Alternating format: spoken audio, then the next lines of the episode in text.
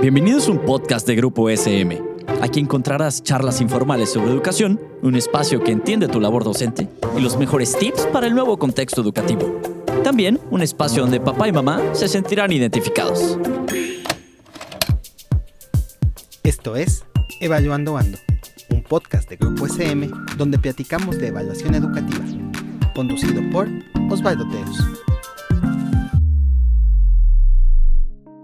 Hola, bienvenidos.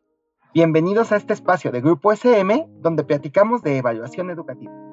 Hoy tenemos un gran invitado con quien vamos a hablar sobre las funciones que tiene la evaluación educativa. Vamos a platicar con el doctor Javier Ortiz, quien es doctor en educación. Javier, bienvenido, ¿cómo estás?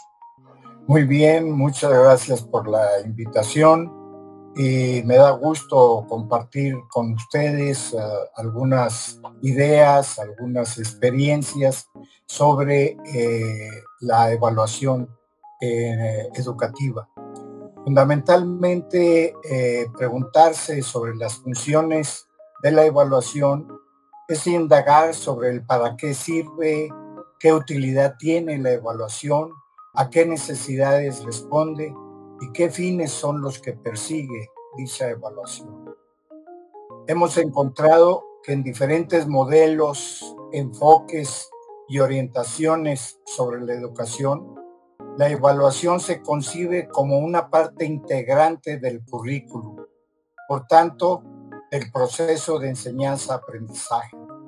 Se la concibe como fase fundamental del proceso y como un medio para mejorar tanto el rendimiento escolar de los estudiantes, de los alumnos, como el proceso educativo, mejorarlo, y también a la institución escolar misma. Así pues, se asume la evaluación como una actividad que es racionalmente, o sea, que tiene una racionalidad dirigida hacia la consecución de objetivos determinados por el programa, por el currículum, que deben valorarse en sí mismos esos objetivos y sus efectos como mecanismo o instrumento estratégico para comprobar la eficacia de la actividad educativa.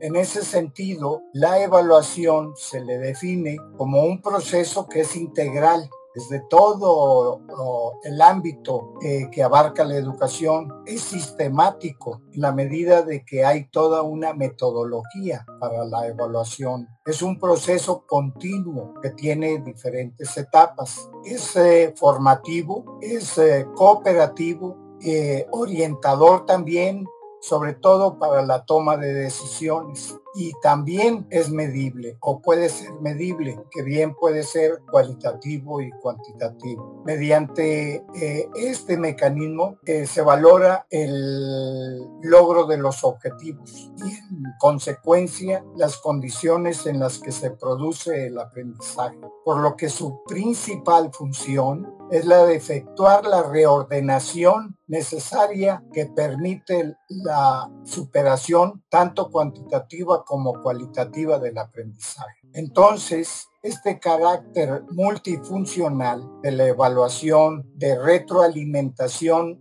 de dos núcleos básicos de información, la autoevaluación y la evaluación de otros, o sea, la heteroevaluación, y que tiene por finalidad adecuar convenientemente el proceso de enseñanza a los ritmos de aprendizaje de los alumnos, favoreciendo el proceso docente educativo. Es verdad que hay como dos uh, grandes orientaciones sobre la evaluación. Eh, la evaluación en un sentido restringido y en un sentido amplio, abierto, dinámico. En el sentido restringido que se aplica en algunas escuelas o colegios, se ha convertido esta evaluación en un mecanismo de control y de coerción, un vehículo para rutinizar la educación y un medio para controlar al estudiantado o a los alumnos. La pedagogía tradicional da forma a un modelo pedagógico deshumanizado y violento adherido a la lógica de la competitividad a toda costa. Eh, de esa forma, la calidad termina por sustituir a la dignidad humana y a la formación de sujetos,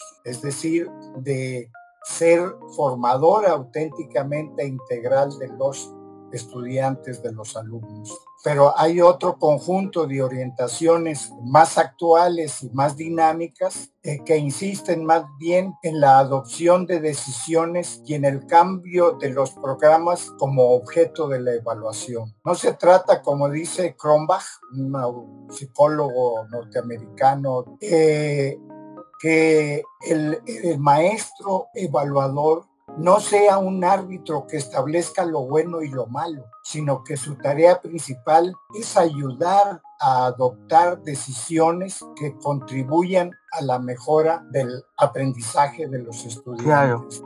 del objeto evaluado. En este sentido, justo te iba a preguntar, ¿a quién sirve la evaluación o a quién le sirve la evaluación? Como hay diferentes niveles eh, de evaluación, por ejemplo, eh, si evaluamos a toda la, el colegio o la escuela, entonces eso le sirve a las autoridades escolares tanto internas como externas al, centro escolar. Eh, permite hacer comparaciones con otras escuelas, cuál es el nivel alcanzado por mi escuela con relación a otras. Pero también puede ser una evaluación del de, profesorado y puede ser una evaluación horizontal en el sentido de coevaluación, una evaluación entre pares, así se le denomina, que eh, los métodos, cuál es el dominio de, y las competencias que tiene el profesorado. Ese es otro nivel. Entonces le eh, sirve a los profesores. En el primer caso, las autoridades, en el segundo caso,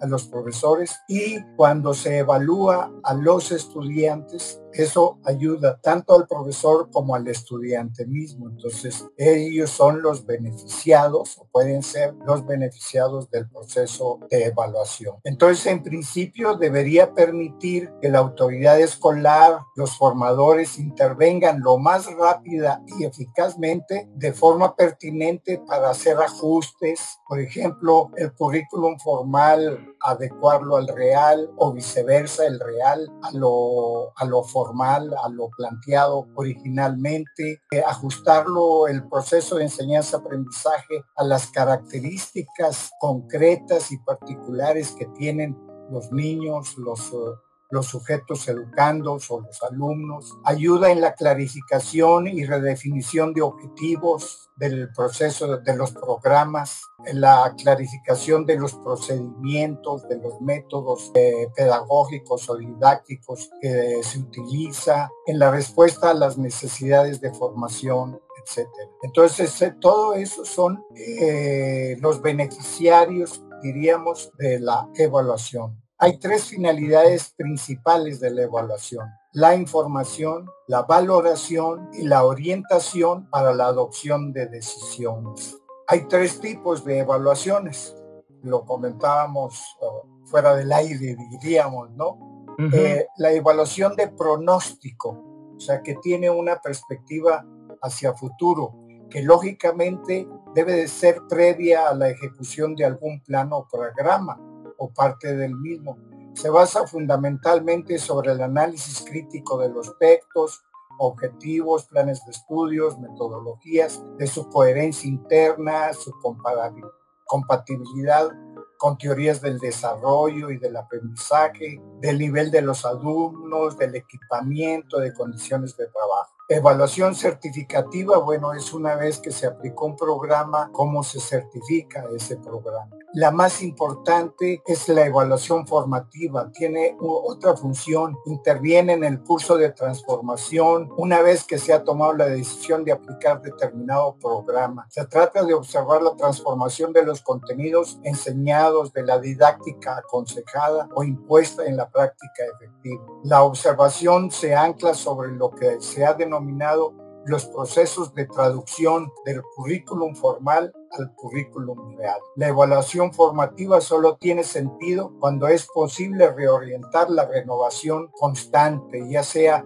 gestionando los contenidos o métodos modificando los recursos, etcétera. Todos estos elementos de calidad dan calidad al proceso de evaluación, posibilitando buscar un sistema organizativo donde los datos obtenidos cobren pleno sentido o significado, tanto respecto al proceso de enseñanza como a la situación particular de cada alumno, sobre todo respecto a su desempeño en la resolución de problemas en el desarrollo de sus competencias según la propuesta de la escuela de que se trata. Perfecto. Bueno, la verdad es que dimos un panorama muy, muy, muy amplio respecto a las funciones de evaluación. Creo que es una de las reflexiones principales de la práctica educativa, ¿no? Esta parte de para qué sirve la evaluación, qué hacemos con ella, cómo la hacemos, creo que es una de las reflexiones que debemos tener los docentes en la mesa de discusiones siempre. Y ahora que viene un nuevo enfoque o un enfoque un poco diferente respecto a la educación, creo que es muy pertinente tener desde ahí, desde esa visión, no olvidar estas funciones de la evaluación. Javier, te agradezco muchísimo, muchísimo que hayas querido platicar con nosotros y que nos hayas dejado todo este caudal de conocimiento. Me dio mucho gusto estar contigo y espero que, te ayude, te sirva de ¿ok?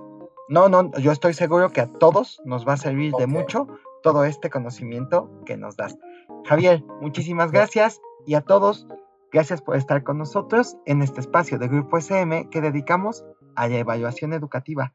Espero que nos escuchemos otra vez y nos vemos pronto. Hasta luego.